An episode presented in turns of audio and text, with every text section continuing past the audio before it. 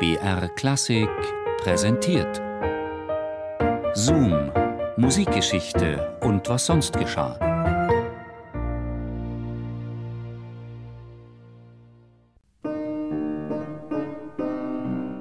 Charles-Henri Sanson war ein Mann mit einer ausgeprägten Passion. Er liebte die Musik über alles. So oft es seine spärliche Freizeit zuließ, traf er sich mit Freunden und Gleichgesinnten zur Kammermusik. Dann wurden die neuesten Werke zeitgenössischer Meister aufs Notenpult gelegt, dann wurde eifrig musiziert und mindestens genauso eifrig über die ästhetischen Qualitäten dieser Novitäten diskutiert. Charles-Henri Sanson muss ein recht fähiger Geiger und Cellist gewesen sein, am Instrument fingerfertig und ausdrucksstark.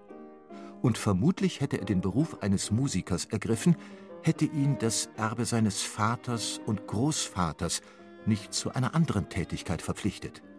Charles-Henri Sanson war der Henker von Paris.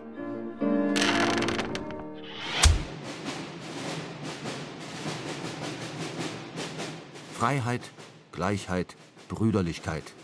Charles-Henri Sanson übte sein Scharfrichteramt in den letzten Jahrzehnten des 18. Jahrhunderts aus und das war nicht nur die Zeit von Mozart und Haydn, sondern auch die der Französischen Revolution.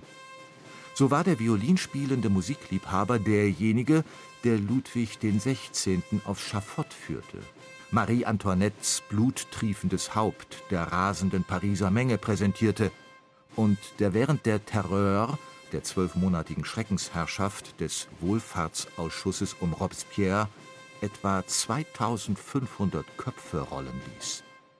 Dabei bediente sich Charles-Henri Sanson einer damals neuartigen Fallbeilkonstruktion, die als Guillotine berühmt und berüchtigt geworden ist.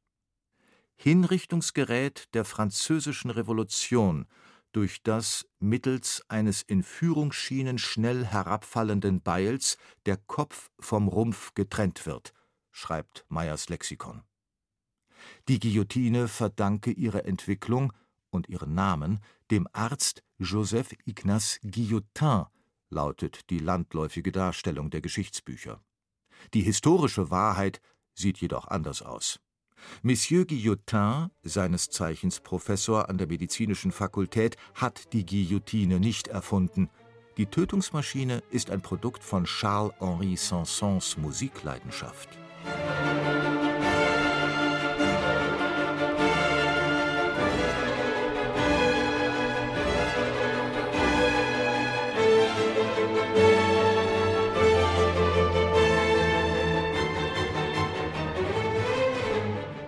Der grausame Danse macabre der Guillotine beginnt im Herbst 1789, etwa ein Vierteljahr nach dem Sturm der Bastille.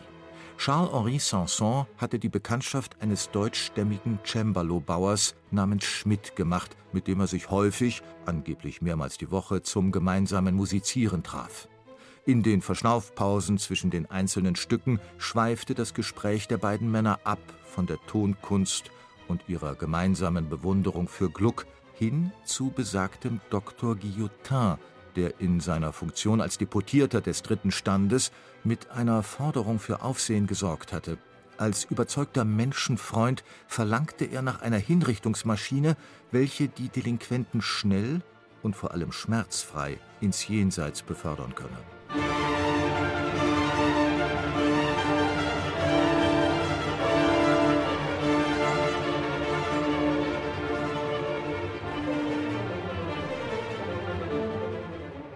Sanson pflegte gesellschaftlichen Umgang mit Dr. Guillotin und war von dessen Überlegungen begeistert, denn die Erfindung einer effektiven Tötungsapparatur lag ihm als erfahrenem Henker durchaus am Herzen.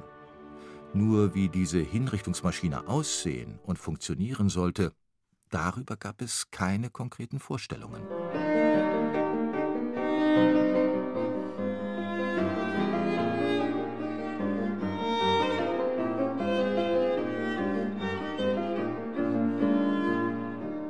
Dies änderte sich dank Monsieur Schmidt und der Musik. Denn im Gegensatz zu Guillotin und Sanson war der deutsche Klavierbaumeister ein Praktiker. Ihm waren die Gesetze von Hebel- und Kraftübertragung vertraut. Er wusste, wie man stabile Rahmen und Mechaniken konstruiert. So geschah es während eines Musikabends im Scharfrichterhaus, dass jenem Mann, dessen Beruf zwischen Kunst und Handwerk steht, die zündende Idee zur Guillotine kam. Kaum war eine Bearbeitung aus Glucks Orpheus verklungen, als Schmidt vom Cembalo aufsprang, sich von seinem Henkerfreund einen Bleistift geben ließ, um mit wenigen Strichen einen Entwurf zu skizzieren. Charles-Henri Sanson erkannte sofort, das Problem war gelöst, die Hinrichtungsmaschine erfunden, und er stieß einen Ausruf der Überraschung und Anerkennung aus.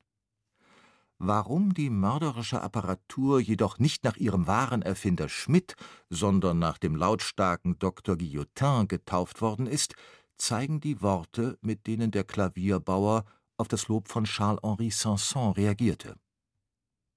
Ich wollte mich in die ganze Geschichte nicht einmischen, und zwar, weil dies den Tod eines Mitmenschen anbetrifft. Aber ich habe es endlich satt, sie ewig und immer so zerstreut zu sehen.